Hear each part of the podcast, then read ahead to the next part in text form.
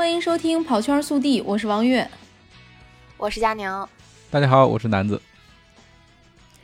哇，今天又来 给大家速递延期信息，因为今天确实对很多靴子噼里啪啦就掉地上了，因为上上一次武汉马拉松官宣之后，其实大家心里一直很忐忑，就是不知道。十月三十一号的北京马拉松还能不能跑，以及同一天的多场比赛还能不能跑？结果今天都已经有了消息。对，这两天都宣布延期了。嗯，对，周六开始靴子落地，然后就不停的落地，不停的落地，落到今天晚上还在落。是的，因为之前安排的比赛太多了。都是什么样的心情？哎呀，我还好了，我没有心情。其实。我对北马是非常期待的，嗯，就是跑完最后一个二十公里 LSD 之后，我就是准备要歇着了。然后跑完之后，我第一件事就拿手机看有没有官宣。呃，当天的话是没有官方是没有没有官宣的，但是在微信群里面看到了，呃，另外一个渠道就是北京市的一个什么工作会议吧。对对对，他一个，其中就提到了北京马拉松推迟举行。那我觉得，哎呀，本来我这个心态是跑完这个 LSD 就开始躺平了，然后就等比赛了。结果不行，还得接着练。其实这个就有一种这个最高指示的感觉。北京发布发布了北马要延期，接下来大家就等着官方的一个最终的官宣。然后到了周六的呃周日的晚上。这颗这个靴子终于落地了，北马这个官方微信发布了一个延期的消息。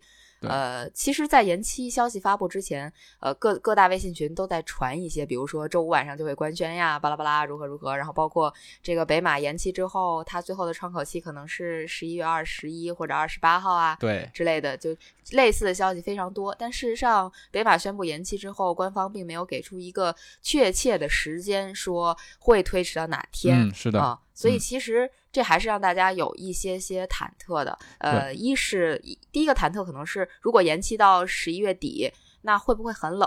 然后第二个忐忑可能是我好不容易攒了十四天没有离京，那 二十一天，二十一天没有离京，对对，到现在攒了十四天还不到二十一天，对，到现在攒了十四天不到二十一天吧，那到下一次北马开始的时候，我是是不是又是还得多长时间不能离京？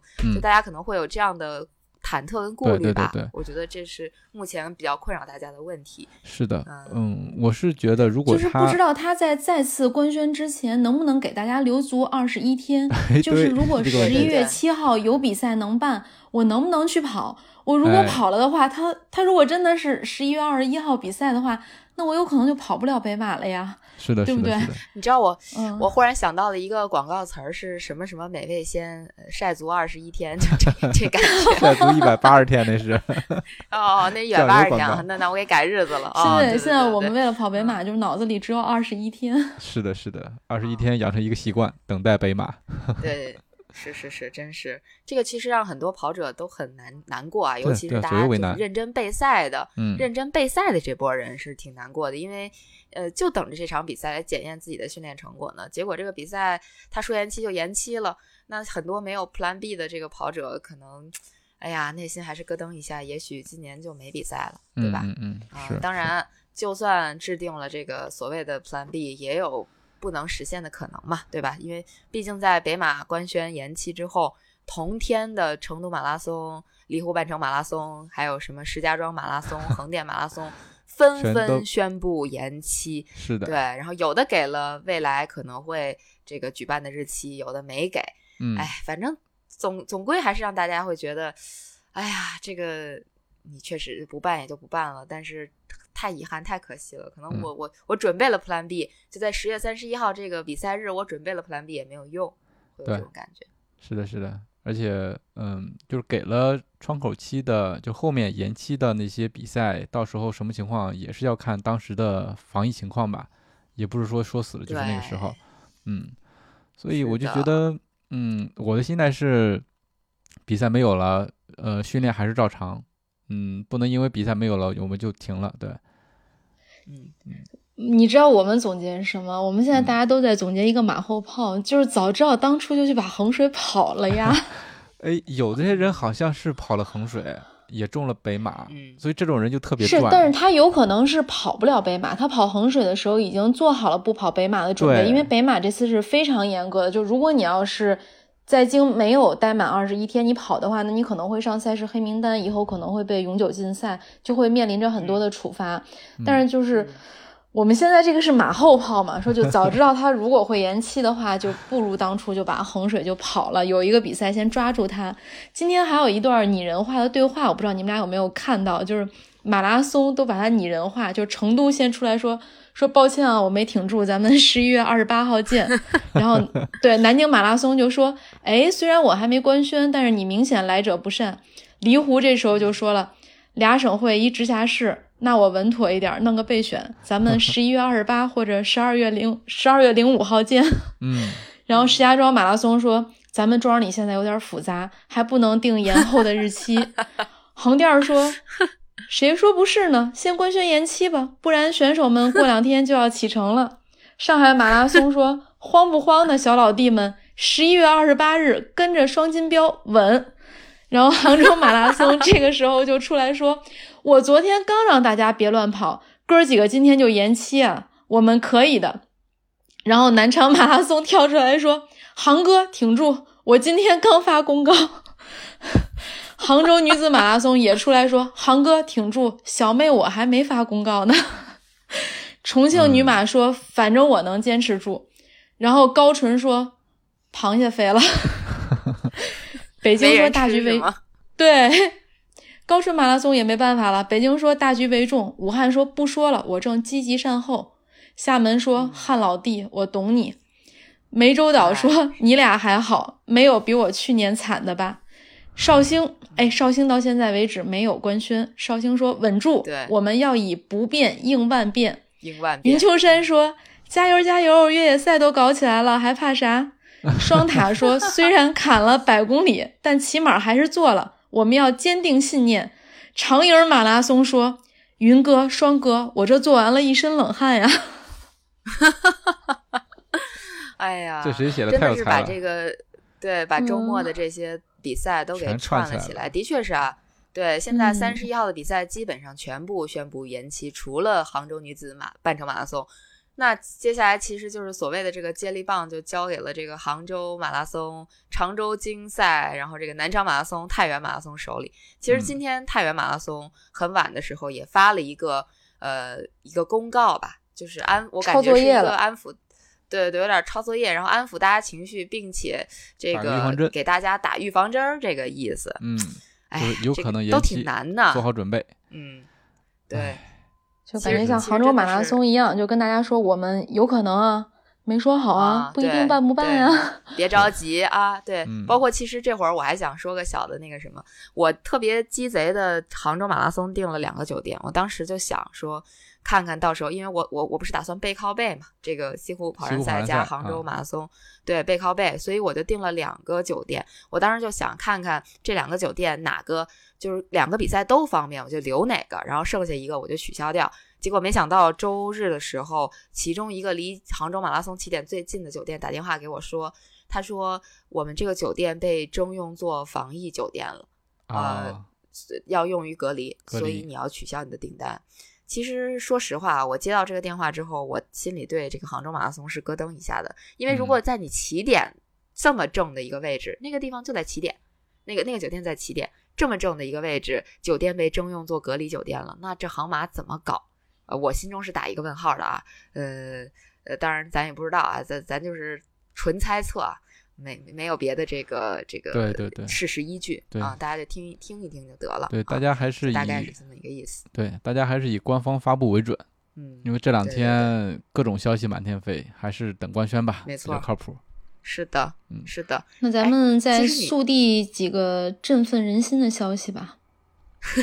你速递之前，其实我在想，刚才你那个马后炮的部分，其实现在可以变成一个这个这叫什么？不能叫马后炮，也不能叫马前炮吧。总之就是可以总结一个经验，就一旦说在疫情期间，真的大家如果真的特别特别想参加比赛的话，那你就做好所有比赛都去参加的准备。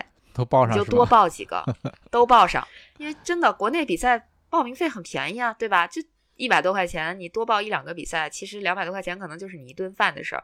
但是如果你真的对比赛特别多渴望的话，你就不要等，不要等那个这个赛期的，比如说第二场、第三场比赛，你能跑一个你就是一个，你就去就完了。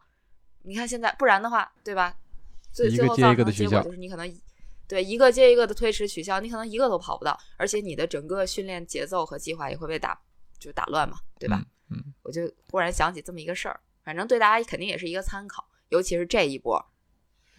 嗯，算是总结了个经验教训啊。那接下来我们速递一个振奋人心的消息，就是半马的女子世界纪录。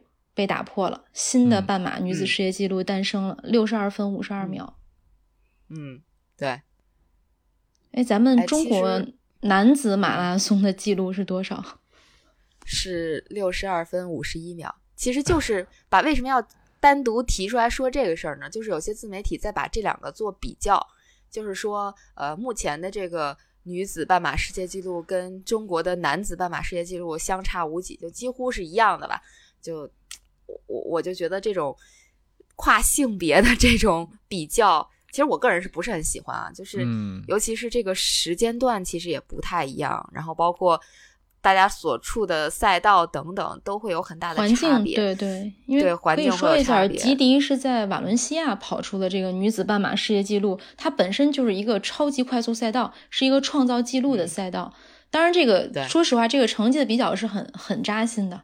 真的是很扎心的，也能看到中国马拉松和这个世界马拉松的这个差距，应该加加油了。差距对差距一定是有的，但是我觉得这种刻意的拉踩其实是完全没有必要的。就咱们其实咱们整个这个大众的水平是在不断提高的，因为咱们去看这个每年呃什么上马呀、北马呀、无锡马拉松啊这些比赛，咱们看大众精英选手的，就或者说大众选手的进步是，那就叫。呃，肉眼可见，对吧？以前破三的有几个人？你现在身边恨不得说男的没破三都不好意思在跑圈说自己自己跑马拉松的。我是跑步的，对，别别，这就会伤害到很多人呢。对，上来先伤那个南哥是吧？我都不说话了，对啊，嗯嗯，对，真的是这样。就是其实我们大众的水平提高很多的，那如果说到了精英的这个层面，其实它还有很多很多其他条件的。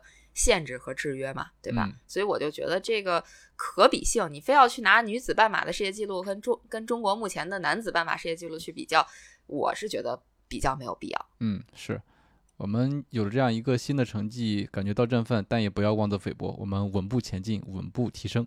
嗯，对，嗯，接下来还要速递两个特别让人悲伤的消息，一个是多哈世锦赛男子二百米铜牌得主。被杀，而且现在这个杀手是谁还都完全不知道。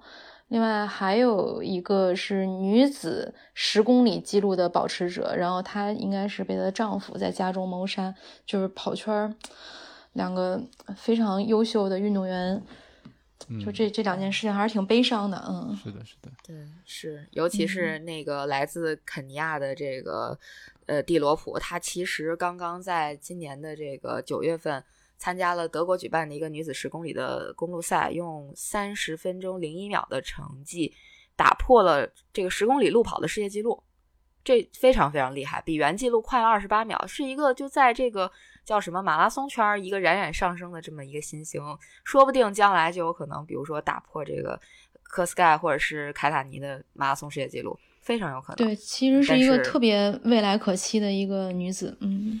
对，太可惜了，我很不幸，对，被被刺死，真是挺挺挺令人难过的。这个消息其实好像当时出来的时候，在跑圈还是挺是十月，这个是一个十月十三号的消息，对，对对对对对。其实提到这个也是因为刚才提了这个关于瓦伦西亚这个最快速赛道的这个事儿，就提到了这些各种的这种比赛记录嘛。因为瓦伦西亚刚才月姐也说了，就是是一个超级快速赛道。二零二零年的时候，应该是有五项世界纪录在瓦伦西亚产生，这个数字挺惊人的，就听着就感觉这地儿特神奇。这这其实对于普通跑者也是，如如果说将来有一天这个国门打开了，我们可以自由的出入国境的时候，如果大家想去跑跑一场能够相对轻松 PB 的比赛，瓦伦西亚绝对是一个首选。可以去试一下。这个我很对对对，我很早以前就呃知道，呃，它绝对是一个快速赛道，而且其实西班牙还有一个比赛，我可以简单说一下，那个比赛就叫 The Fast Fastest Marathon in the World，就是它的比赛名字就叫这个，就是世界上最快速的马拉松。啊，那个比赛应该是呃起点在山上，然后呃终点在山下。这个比赛四十二公里的全程没有任何爬升，下降应该是一千五百米还是两千米，我忘记了啊，就是全程下坡。但其实这就要求你要有一个超级强大的膝盖。是的，是的，下坡有时 候而且这不好跑，尤其是这么长距离的对，下坡。而且是而且这个比赛如果没有记错的话，它也是 AIMS 旗下的赛事，也就意味着如果你在这个比赛中 BQ 了的话。你你是可以用这个成绩去呃申请波士顿马拉松的啊，呃这这个还待查啊，这个可能不是百分之一百，但如果没记错的话，应该是这样的。你膝盖足够强大的话，将来可以尝试一下。奥运会铜牌得主阿布迪在鹿特丹马拉松创造了新的马拉松的欧洲纪录，他的成绩是两小时零三分三十六秒。呃，那上一次的这个记录应该也是在瓦伦西亚创造的。是一肯尼亚，对对对，原原记录是这个，嗯，佳宁说，嗯，啊，对，原记录是一个土耳其人，但是他是肯尼亚裔，他的原记录是两小时零四分十六秒，也就是说，其实阿布迪把这个欧洲记录提升了大概三十四十秒吧，那很厉害了，很厉害，对，而且这个不是在瓦伦西亚跑的呀，打破了在瓦伦西亚创造的这个记录。是，那那可能还得再再加一句，其实鹿特丹马拉松也是一个高速赛道啊，都是高速赛道。对对对，就是欧洲有几个比赛，这个确实比较平坦。除了刚才提到的这个鹿特丹马拉松以及这个瓦伦西亚马拉松，还有一个大家肯定知道了，柏林马拉松呀，那也是一个非常快速的赛道嘛。对，所以就是想 PB 去欧洲嘛。今天在跑圈速递里也是给大家种草了几个快速赛道，嗯，对对，未来有机会就去尝试一下。对，好，那我们这一期跑圈速递就到这里了，再见，拜拜，拜拜。